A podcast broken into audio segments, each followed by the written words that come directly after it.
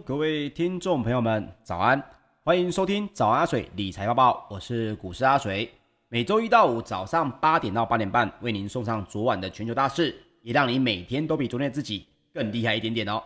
好的，相信呢，昨天晚上有在看台股的盘后期货以及美股的这些朋友们呢，应该已经发现了，在昨天晚上呢，美股的表现哦，似乎不是这么的强劲。那么这个原因是什么呢？我们今天也趁着节目的机会呢，跟大家来分享一下。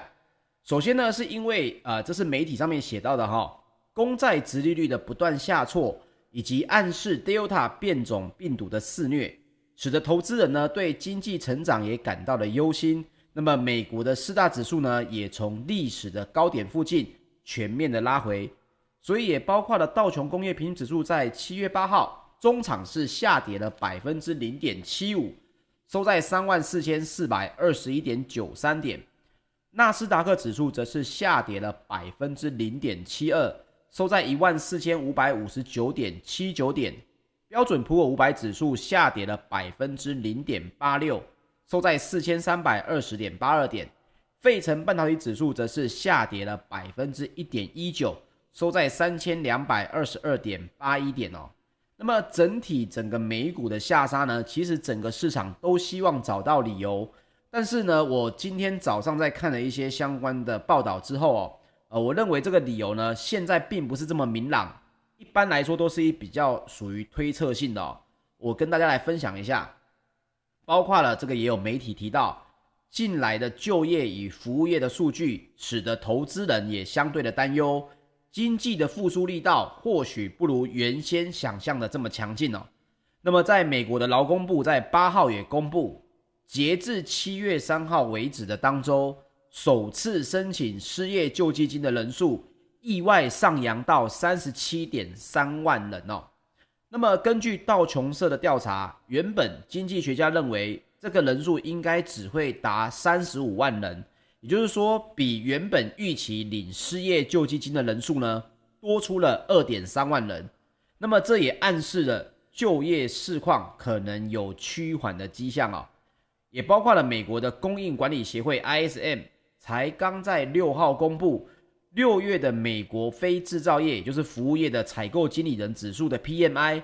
原本从五月的历史高值百分之六十四，已经下滑到六十点一。所以指数虽然还是大于五十，景气还是属于扩张的状态，但是这个值呢，已经产生了一个转折，再加上了八号公布的最新的失业救济金的人数上涨，这两件事情呢，也引发了市场上面一个比较恐慌的气氛哦。另外，公债的殖利率也持续的下挫，路透社的报价也显示，纽约债市的八号尾盘时。美国十年期的公债殖利率下挫了三点五个基点，来到百分之一点二八六，已经是连续第八个交易日走跌，连跌的天数呢也逼近了二零二零年三月三号为止的这个九连跌哦。那盘中呢，甚至最低也跌到百分之一点二五，创下了今年二月十六号以来的盘中新低。所以，当然，华尔街就非常多的报告，想要知道说，到底现在美股呢，是不是迎来了转折，是不是出现了有可能会从高档下拉下滑，甚至是崩盘的危机呢？这当中最主要的几个原因啊，哦，大部分都是来自于 COVID-19 的 Delta 变种病毒，在各国，包括韩国，也在这个最近呢，宣布要延后哦解封的这个时间，还有马来西亚这些相关的疫情呢。这些情绪啊，累积到一个点之后，跟随着这些经济数据呢，确实出现了没有比预期还要加的情况下，很多人就选择在高点啊，要来做所谓的出脱，所以想要获利了结。那么另外也值得注意的是，对疫情敏感的类股呢，大家就会去观察，到底这些呃相关的类股是不是真的因为 COVID-19 的这个变种病毒的问题呢？所以营收或者是相对的这个后续的展望呢，也可能变差。大家在看的时候也认为了，八号哦，就是昨天在美股，包括嘉年华邮轮集团、挪威邮轮也都分别下跌了百分之一点五以及百分之一点一五。联合航空跟达美航空呢，这些对于旅游比较相关、呃、有关联性的航空类股呢，也是下跌了百分之一点二七，还有百分之一点一哦。所以换句话说，资金并不是从科技类股挪出，转移到所谓的复苏或成长类股。昨天的美股下跌比较特别的是，不管是属于成长型还是属于价值型的股票，都是属于下跌的。所以也包括了半导体类股哦，也在人们对于全球复苏感到忧心的冲击下，也因此走低。包括 iShare 的费城半半导体的这个交易所 ETF。也下杀了百分之一点二八，包括了美光、高通、Intel 还有 NVIDIA 也都分别下跌了百分之一到百分之二不等哦。另外，我们也提到了标普五百哦，其他的十一大类股也没有类股是受到资金的挪动而受益的。十一大类股在八号是全面的走低，其中呢，金融类股也因为殖利率的不断下挫的关系，跌势也是最重。那原本大型银行呢，原本要在下周二在为这个第二季的超级财报周要揭开序幕，可是现在出现这个情况呢，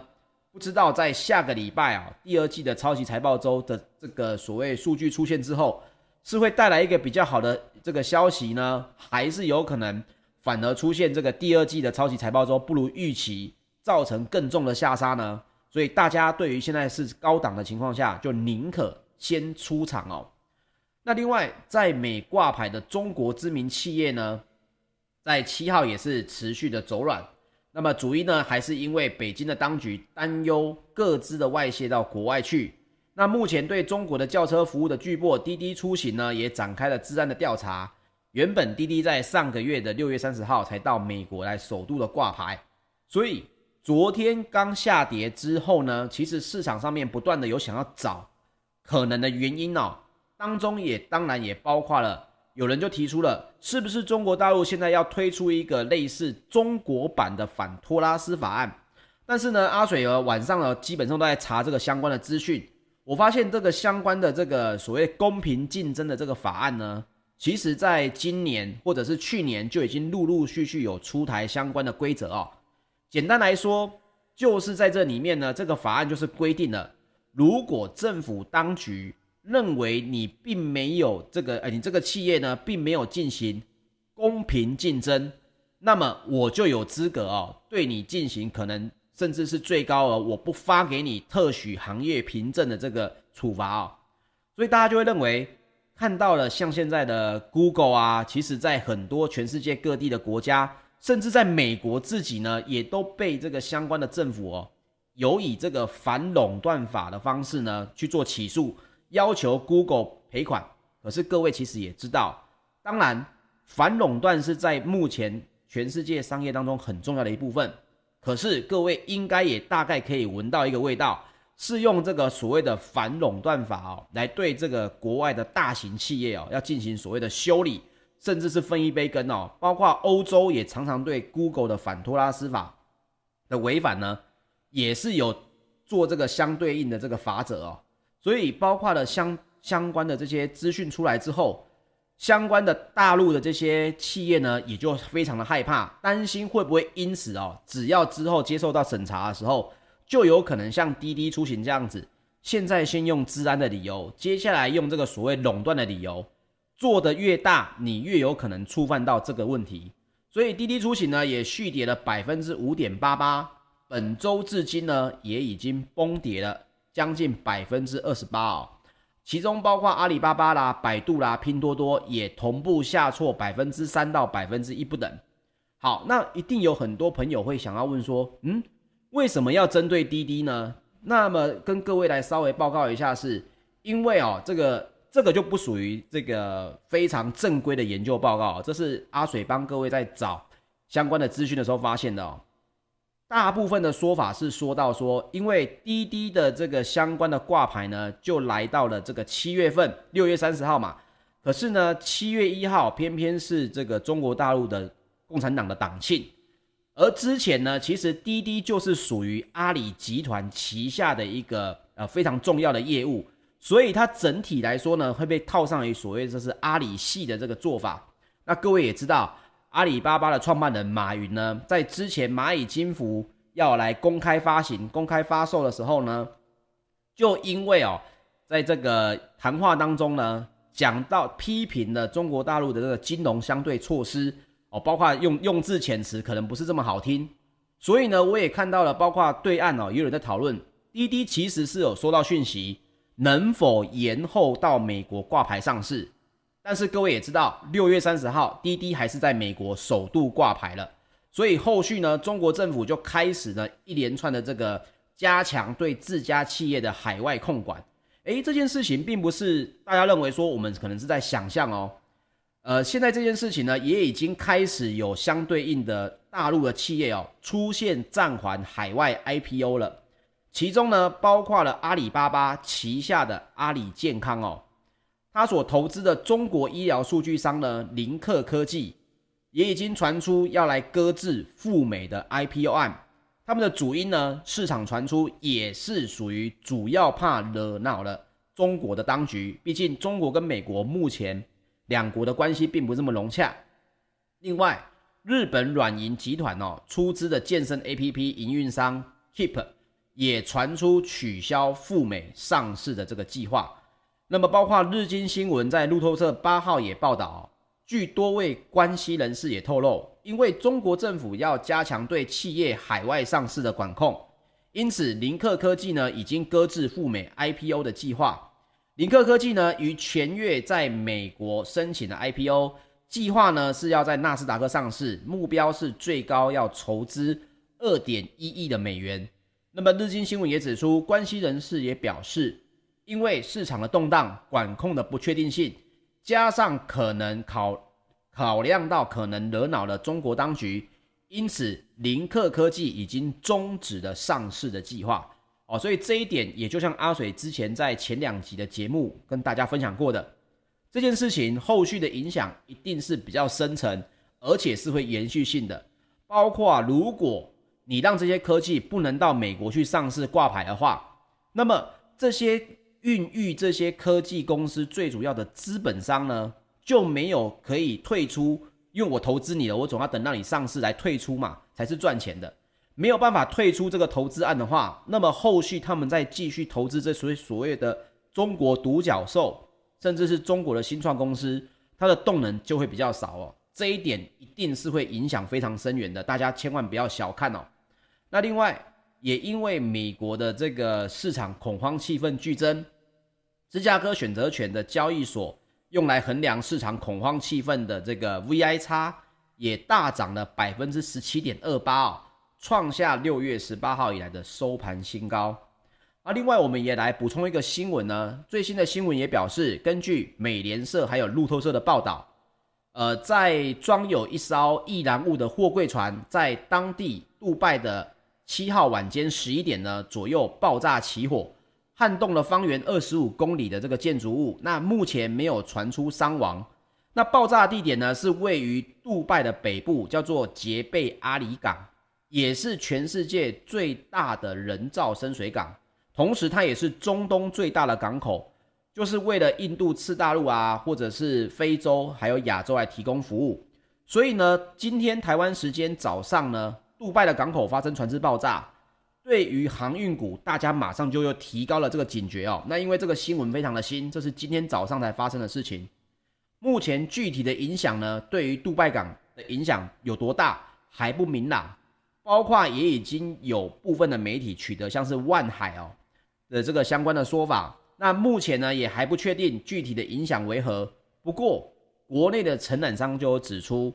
杜拜呢，作为全球主要港口之一，影响的关键航线呢，应该是在亚洲到波斯湾地区的航线。目前呢，应该已经预期相关的港口作业，这是一定会放缓的。而国内的货柜航运三雄呢，长荣、阳明跟万海都有运营相关的航线。其中，万海今年首季呢，中东跟印度的航线就占了整体营收比重，大约是百分之二十三。那这一点也分享给各位，但是对于股价的影响，目前还不知道市场会如何分析哦，只能跟大家先分享的是有这样的新闻出现。那么整体美股的下杀呢，其实看完新闻之后哦，阿水要跟大家分享一下，目前看起来还是属于逢高出脱的所谓有一点类紧张的气氛出现而已，并不是出现一些什么实质性的告诉你说，哎，美股到这边是高点了。当然，对于台股来说，哦，最近台股也是在一万八千点附近在震荡嘛。这个消息面的影响呢，不能说完全没有，还是要注意的，就是说这种相关的高档下杀，如果呢让台股呢也有可能有相关的这个影响的话，千万不要忽略掉哦，不要觉得说啊，这不就是市场上面很正常的逢高出脱吗？我个人认为，在高点在一万八千点这附近呢，属于比较谨慎的这个做法，我认为是没有什么不恰当的地方哦，这点也分享给大家。好，接下来我们来说说。欧股方面，欧股同样是这个相对的灾区哦，所以我在看新闻的时候，我就觉得有点奇怪的地方是，如果今天只是因为美国的经济数据不优哦，这个领失业救济金的人数增加，甚至呢，我会跟大家来分享一下，其实我有去查哦，查比较细部的，到底领这些失业救济金的人是在哪一个州比较多呢？而我一查之后，我才发现。原来初领失业金的这个人数增加最多的地方在哪里呢？在波多黎各，而波多黎各其实是一个在，呃，它并不在美国本岛，它距离最近的美国本土呢也非常的远，所以增加的人数最多是四千多人在波多黎各，那我就会觉得，对啊，如果你有去看相关的细部数据的话，波多黎各的失业人数增加。对于美国的经济怎么会有所谓的恐慌性呢？你如果说今天是在纽约州，或者是像是纽纽泽西州，当然这两个数字也是蛮大的。可是你细拆分之后，你会发现到，并不是如大家想象的这么可怕。所以，包括欧洲股市，它的整体经济复苏的这个韧性哦，目前市场也是因为美股而开始有所担忧，会觉得。那么泛欧指呢？你能不能撑过这个美股有可能下杀这一段？现在的看法是，大部分的投资人，全球投资人都是属于逢高档想要先入袋的这个气氛是非常凝重的哦。所以包括了泛欧指呢，在周四也是大跌了百分之一点七二。欧洲的三大指数呢，包括英国的 FTS 一百指数也大跌了百分之一点六八。德国的 DAX 指数也下跌了百分之一点七三，法国的 CAC 指数呢，则是下跌了百分之二点零一哦。所以，如果以欧股来说的话，台股今天开盘，如果是跟着欧股的气氛来走的话，那么大家还是要注意这个震荡的范围还是属于偏大的喽。那么也包括了许多投资人呢，其实也不明白一件事情：全球的公债价格为什么要翻涨？因为大家也看到了嘛，殖利率是一直在下跌，那殖利率跟公债的价格本来就是成反比。目前呢、哦，也跟大家来分享最常见的解释是，通货再膨胀和经济成长的论述呢已经触顶了，还有避险资金呢也出脱这所谓的亏险亏损的部位。那么这两个说法，我个人认为也不是这么的呃精准哦。整个公债呢，公债的价格为什么上涨，让殖利率下跌？很大一部分，各位一定要记得，还是来自于这些资金的挪动，本来就不是一个月、两个月的事情，是来自于各位如果有这个发现到一件事，就是是 FED 开始出现了这个所谓的点状图，要提早升息之后，然后呢，相关的资金呢就开始有挪动，一直到后续就影响了这些公债的价格。同时，在这个时间点，资金挪动的时候，又出现了欧洲、美国跟中国的经济数据没有这么的好，甚至有点转坏的情况，也带来伤害了这些商这些投资人的这个情绪哦。最后就最后一根稻草，Delta 的变种病毒呢，让很多国家延后了这个解封的时间，也带来了更多问题，大家就会对投资的展望开始没有信心哦。也因此，包括了欧洲的矿业股下跌了百分之二点八，欧洲的车业股也下跌了百分之二点三哦。所以这个下跌的理由，其实我个人是认为，你去看新闻可能看不出个所以然。我自己呢，也不敢说我讲的就是对的，但是现在可以大概知道是这是属于一个比较复合型的理由，造成大家想要逢高出脱。那接下来我们来聊聊石油方面。纽约商业交易所在八月的原油期货七月八号收盘是上涨了百分之一，来到每桶七十二点九四美元。那么也因为上周的美国原油跟汽油库存量减量呢，都高于市场的影响。那么欧洲的 ICE 期货交易所的近月布兰特原油也上涨了百分之零点九哦，来到每桶七十四点一二美元。那另外。我终于看到一个比较中立，而且所说的这个东西比较合理的报告哦，这是美国的能源部的月报，分享给大家一下。它这个月报里面写到呢，如果油价继续维持在每桶六十美元以上的这个较高水平的话，那么到今年的第四季，美国呢就会石油探勘的活动呢会明显的加温。到二零二二年呢，就有办法持续的稳定恢复美国的石油探勘的这个活动，从而带动原油增量的这个产量的增加。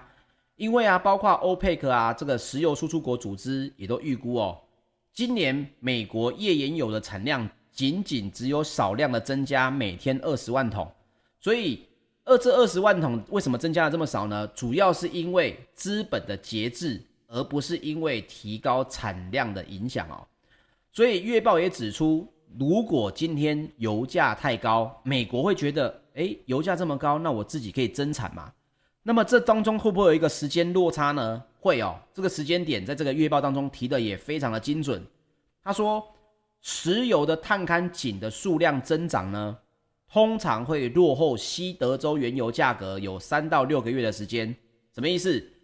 石油价格呢，维持在一个高档，那么石油探勘井的数量增加呢，通常要到半年之后了。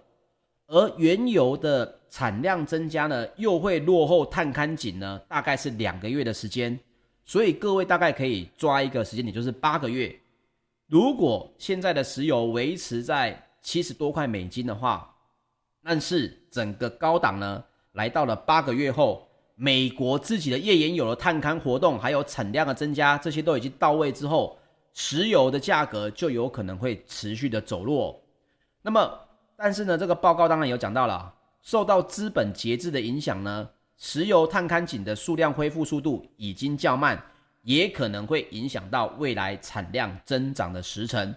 所以，月报也同时给出了今明两年的原油价格。它的预估呢，比前月上调了四块钱美金，跟每桶六块钱美金。其中，二零二一年的西德州原油跟布兰特原油的均价预估大概是落在六十五点八五美元到六十八点七八美元，也就是七十块上下，但是比七十块略低。二零二二年的西德州原油呢，它的预估值则稍微再更低一些。来到每桶六十二点九七美元以及六十六点六四美元。那报告也表示哦，全球石油的供应呢将会赶上需求。二零二二年油市的基本将会供需平衡，油价也会有所滑落。那么这个报告呢，我认为它写得很详细，当中的立论点呢也非常的好，就分享给大家哦。这个是美国的能源部的一个月报的一个资料。好，接下来我们来分享金属方面。金属这边呢，也有不错的这个相关的细部的新的东西可以跟大家分享啊、哦。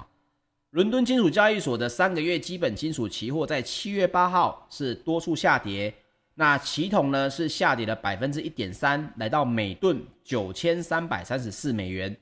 那么大陆的国家粮食以及物资储备局呢，已经宣布了，已经完成。首批的储备铜铝锌的投放当中比较有趣的是呢，我当时看到这个数据，我还愣了一下啊。铜的拍卖价格呢，相当于每吨